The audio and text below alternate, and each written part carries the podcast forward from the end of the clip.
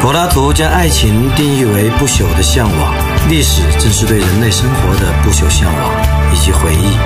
回忆是一条没有尽头的路，一切以往的春天都不复存在，然而历史永在。只要我们试图去理解真正的历史，我们就走上了一条美妙的路。历史没有隐瞒，我们没有忌惮，史无忌惮。宋时南主讲，考拉 FM 出品，你们的倾听价值连城。好的，FM 的朋友，大家好，欢迎收听本期《食物鸡蛋》，我是你们的老朋友宋时南。今天我们来聊一聊已经消失的和未来将消失的职业。在进入正题之前呢，我们来聊一聊我看到的一个新闻，最近的一个新闻，它梳理了十种世界上非常奇怪甚至很雷人的职业。我看了一下，我也大开眼界。是哪十种呢？第一种是宠物食品的品尝者，哇，想着是不是有点恶心啊？这个职业呢，主要是在欧美，就是宠物食品公司会雇佣一些专业人士来品尝狗粮和猫粮，尝它的口感是否柔和，对狗和猫来说是否享受。嘿，宠物食品品尝者第一种，第二种是面部抚摸员。这是什么意思呢？就是比如说剃须刀和美容公司，他们会雇佣一些人，这些专业的人他可能手感特别好，可能手上的皮肤特别敏感。这些专业的面部抚摸员要干什么呢？他们每天就走进那些美丽的肌肤如剥了壳的鸡蛋的模特，用手去抚摸他们的脸。来检测呢，他们的皮肤在使用了美容公司的品牌之后，皮肤可以变得多么的柔软光滑。当然有时候也会是男模，就会去感受他们的脸，看这个剃须刀刮了之后，他们的面部是否舒适。哎，第二种职业是面部抚摸员，我觉得呢，摸美丽的女模特还是蛮舒服的，这个职业，嗯，很让我神往。但是如果每天都要去摸那种胡子渣渣的，像我的好朋友卡特尔王子奶娃，长得像个基地组织、像 ISS 成员的那种脸，每天摸，哇，那个还是有点可怕。面部抚摸员。第三种呢是口香糖工程师，口香糖工程师让人觉得匪夷所思。口香糖做工程师他并不是说完全是做化学呀、做成分的分析，这种特殊的口香糖测试工程师他是干嘛？他每天要不断的吹泡泡，还要品尝口香糖的香味。有时候一个口香糖测试工程师一天要吹上千个泡泡。吹呀吹，吹个打泡泡，嘣！口香糖测试工程师。第四种呢是自来水鼻的医生。自来水鼻的医生，我觉得好像并不古怪，但欧美人觉得很古怪。其实，在我们中国由来已久，修钢笔、修表的师傅。第四种，国外媒体盘点的独特的职业是自来水鼻的医生。这个我觉得跟前三个比算不了什么。第五个呢是雏鸡的性别鉴定员。哈哈哈，这大型的农场养鸡场要鉴别。小鸡的雄还是雌？因为雄性小鸡呢没有办法下蛋，所以一般就会被逮出来。雌性小鸡呢就结伴成群的把它们养大以后要下蛋。哦。雄和雌的小鸡的性别鉴定员，第五种，第六个呢是水上滑梯的测试员。现在还是初春，那么到夏天的时候，各种主题公园里面有各种水上滑梯，有一种专门的职业就是天天坐滑梯。我的儿子皮娃子肯定喜欢，天天去测试水上滑梯。第七个呢是专门修泰迪熊的修理技师，因为小孩子对玩具可能很有感情，像比如说你的泰迪熊掉了一个手臂，或者我的皮娃子的车车掉了几个轮胎，掉了一个门，对我。我们来讲无伤大雅，对小孩来讲可能是一个毁灭性的灾难。专门有泰迪熊的修理技师，这第七种。第八种是 IMAX 的屏幕清洁员，这个也蛮有趣。IMAX 相信大多数朋友都看过，巨幕天幕影院，它这个屏幕的清洁就需要更多的技术。像很多时候 IMAX 屏幕上面经常会有各种水渍，有时候甚至还有口香糖。嗯，不知道是哪些无良的观众还把口香糖粘在这个剧目上。当然，最常见的问题是屏幕容易堆满灰尘。据一位 IMAX 的屏幕，清洁员说他见到最后的有四分之一英寸，哇，那个比我的脸皮还厚，但我脸皮很薄的。第九种呢是奖杯管理员啊，这个好好玩哦。就比如说像美国的冰球联赛，他每一支最终获胜的队伍呢，都会把名字刻在奖杯上。这奖杯的价值很巨大，在他远离他的名人堂，他一般是放在曲棍球名人堂之内。当他远离名人堂的时候，必须全天候都处于保管之下。于是就有一个奖杯保管人做冰球联赛冠军奖杯的保姆。奖杯确实需要保管。我们还记得有一年大力神杯，就是世界杯足球的冠军奖杯就丢失过。第十种也最后一种好玩的职业是蛇毒提取者，他们要干嘛呢？他们是要用手去挤，从蛇的毒药中将蛇的致命的毒液挤出来，这个风险是很大的。用手去收集蛇毒，太可怕了。这些职业是不是很好玩了？我个人觉得呢，我比较向往的是面部测试员、抚摸员，当然呢只仅限于女模，男模的胡子渣渣就不摸了。然后觉得最可怕的是这个舌头提取员。另外呢，宠物食品品尝者、测试者，测试猫粮、狗粮口味的，也蛮可怕的。这只是一个小甜点。那么我们来讲今天的正题：已经消失的和未来将消失的职业。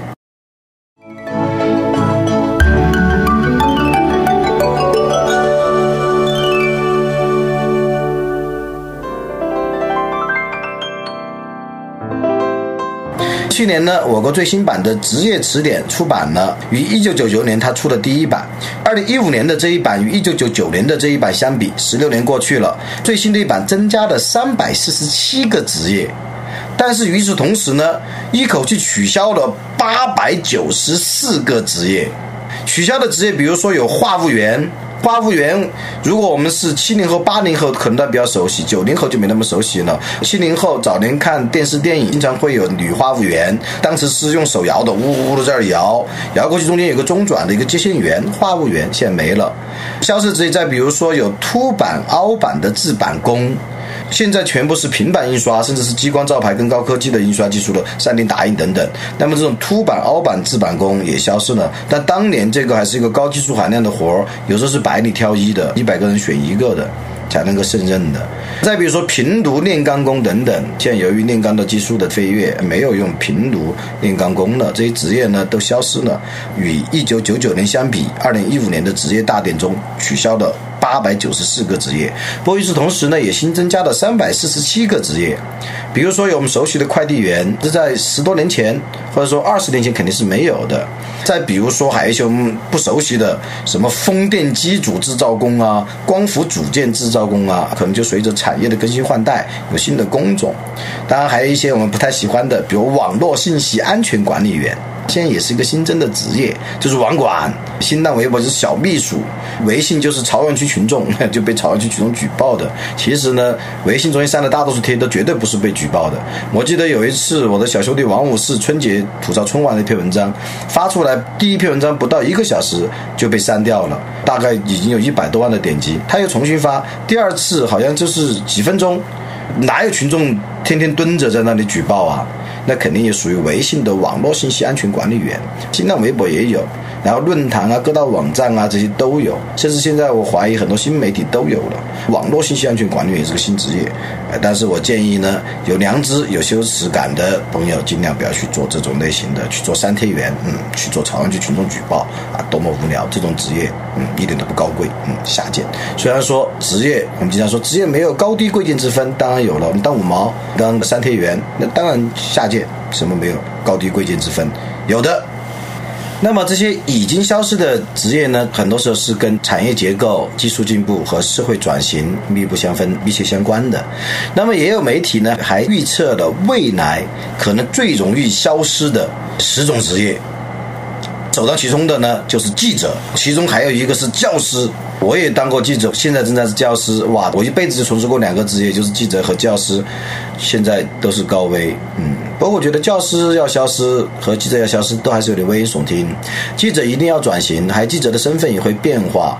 在未来呢，如果一个记者只能够简单的告知信息，像以前一样跑口子、发布些豆腐干消息等等，那肯定会失业，因为机器人可以取代你。不要说国外，像中国的腾讯的媒体都尝试过用机器人来写作一般的消息，就告知的。记者，我个人认为在未来不会消亡的，因为新闻本身的意义是帮助每一个新闻的受众，他更好的获取信息，来更好的调节自己对世界的认知，从而呢，根据这种认知来再调节自己的行为。记者在简单的告知信上面已经会输给现在的大数据啊、人工智能啊、各种各样的软件开发的模板框架和算法啊等等。但是呢，有一个不会死，那就是现场，就是调查；还有一个不会死，那就是综合的解释和分析型报道。解释和分析性报道都还是有可能在未来会输给人工智能，但是调查这个东西，我觉得在我可以预见的将来是不太可能被机器人、被人工智能取代的。所以记者虽然现在是高危，我有很多媒体朋友都是纷纷在转型，尤其传统媒体的，尤其纸媒的，但是我并不认为新闻业会消失，也不认为记者这个职业会消亡。尽管有媒体首当其冲，第一个就是记者。除了记者在未来可能消亡，或者说面临比较大的转型以外，第二个媒体盘点的会消失的职业是银行柜员。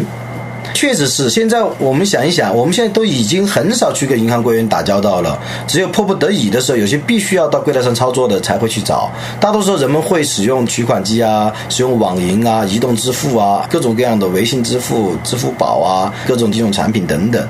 银行柜员呢，在未来确实职业有可能像公交车售票员一样的消亡。公交车售票员消亡了嘛？现在几乎我们看不到公交车售票员了。第三种在未来可能消失的职业是司机，职业司机之所以可能消失呢，是因为现在无人驾驶汽车的技术相对来讲已经发展的非常迅速，而且呢，它未来的应用前景可能会加速的变成现实。像谷歌的无人驾驶汽车现在已经非常非常先进了，而且各大汽车厂商都在计划开发自己的无人驾驶汽车。而且我看到一个新闻说，美国现在正式在法律上认定了无人驾驶汽车的电脑，它就是司机的身份。所以完全有可能以后，比如说你为你的当官的开车的，或者为企业老总开车的，甚至是一些公共交通的司机，在未来的数十年内都可能会慢慢消失。说到车。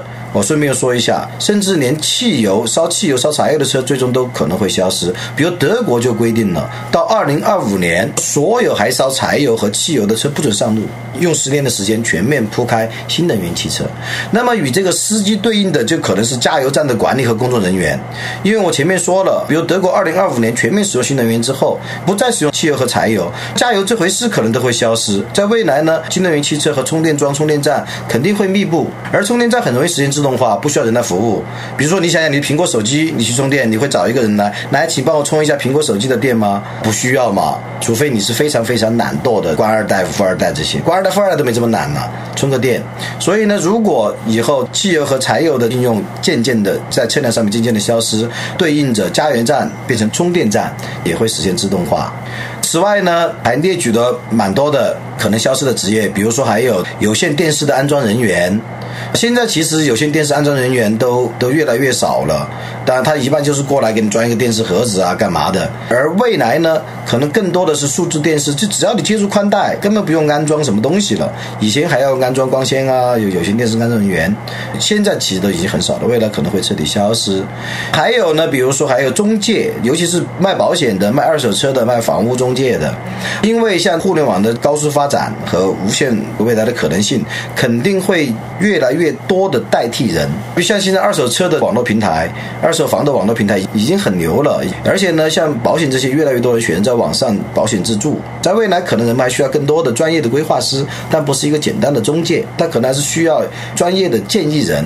但是呢，你简单的做一个中介，站在产品方和站在受众方中间，你做一个掮客，这样的职业可能是越来越难了。然后呢，未来高危这行业还可能有个体商户，我们以前特别九十年代雨后春笋一样。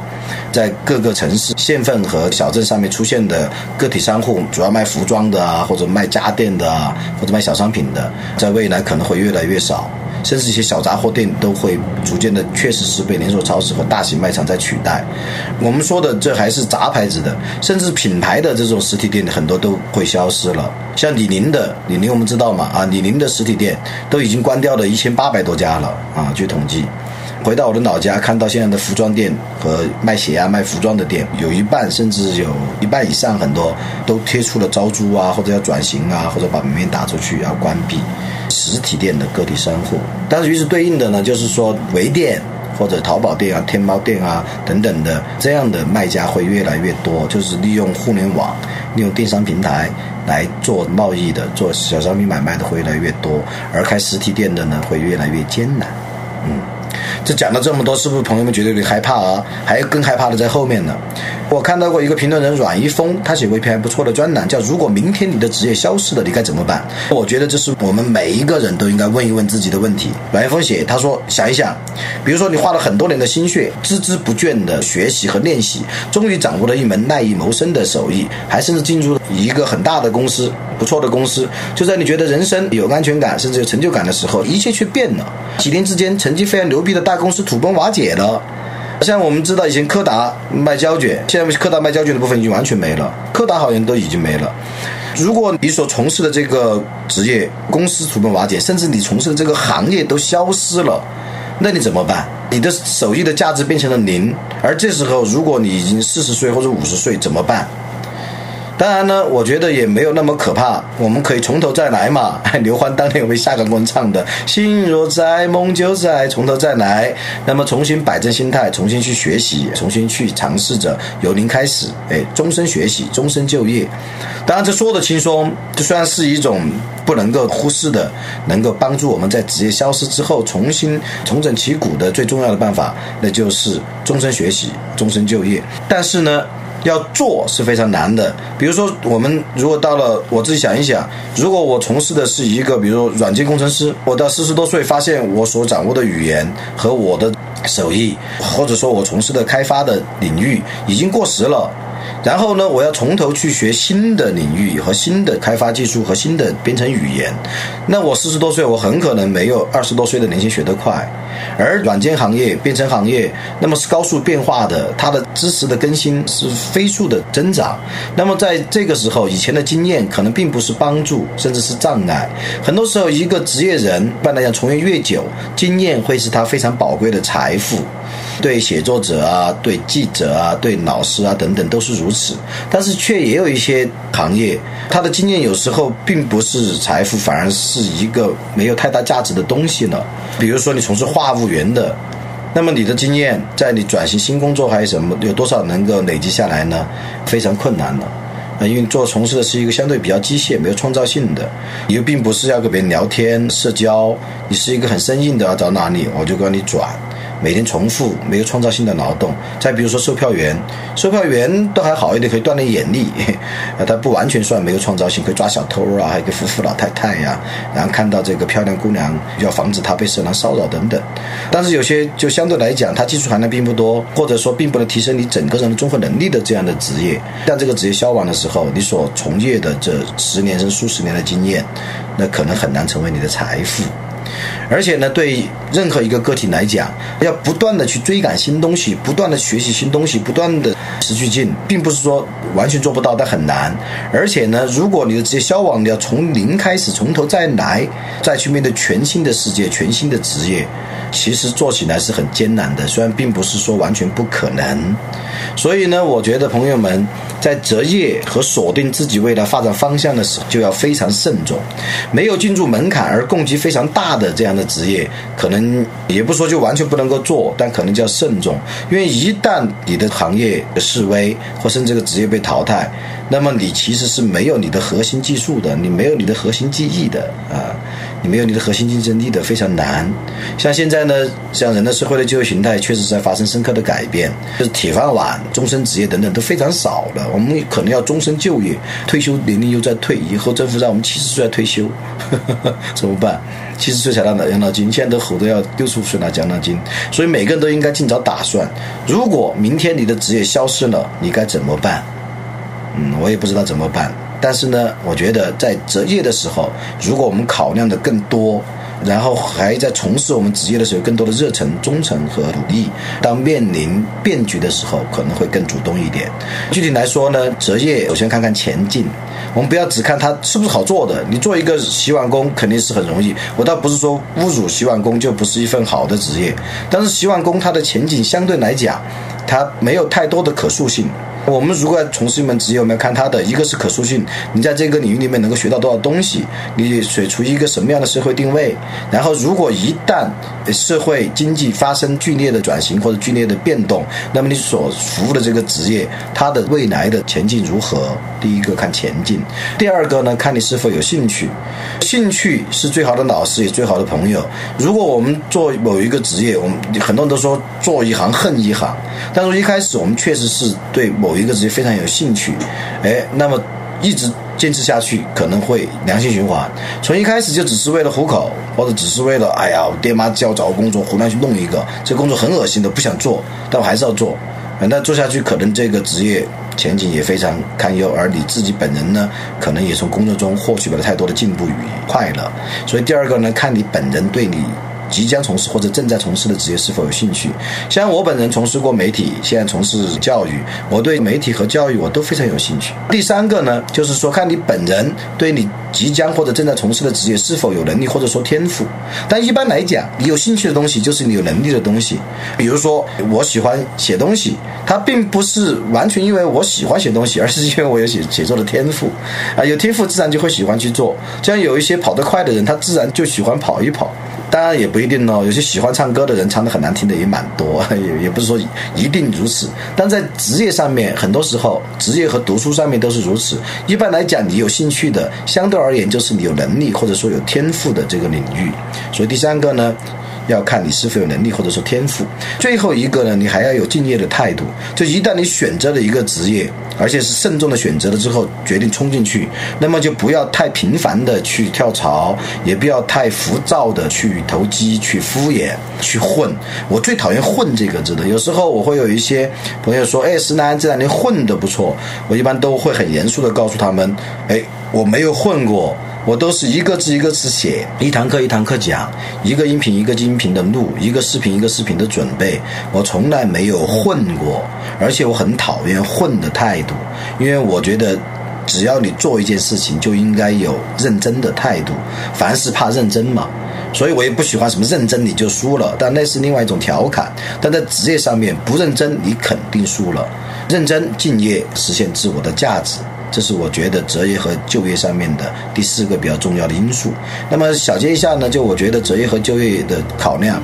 那么第一个看你所准备或者正在从事的职业是否有前景；第二个你是否有兴趣；第三个你是否有能力或者说天赋在这个领域；第四个敬业的态度，实现自我价值。所以呢，综合呢，尽管未来的变局。事件呼啸前行，变局繁复而令人时不时的有一些没有安全感和焦虑。但是我坚定的认为，兴趣和天赋，还有实现自我价值的努力，终将带领人走上一条美好的路。希望朋友们收听《食物鸡蛋》的朋友们都能走上一条美好的人生之路和职业之路。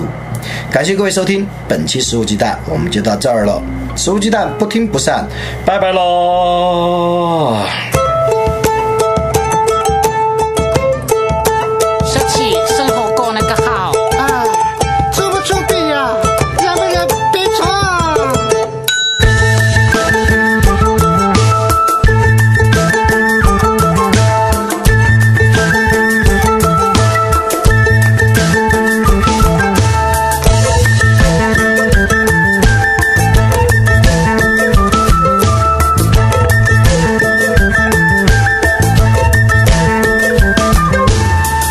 前找不着，今天找着了。今天找着小姑娘，不是我的哟。可惜了，可惜了，不是我的哟。可惜了，可惜了，不是我的哟。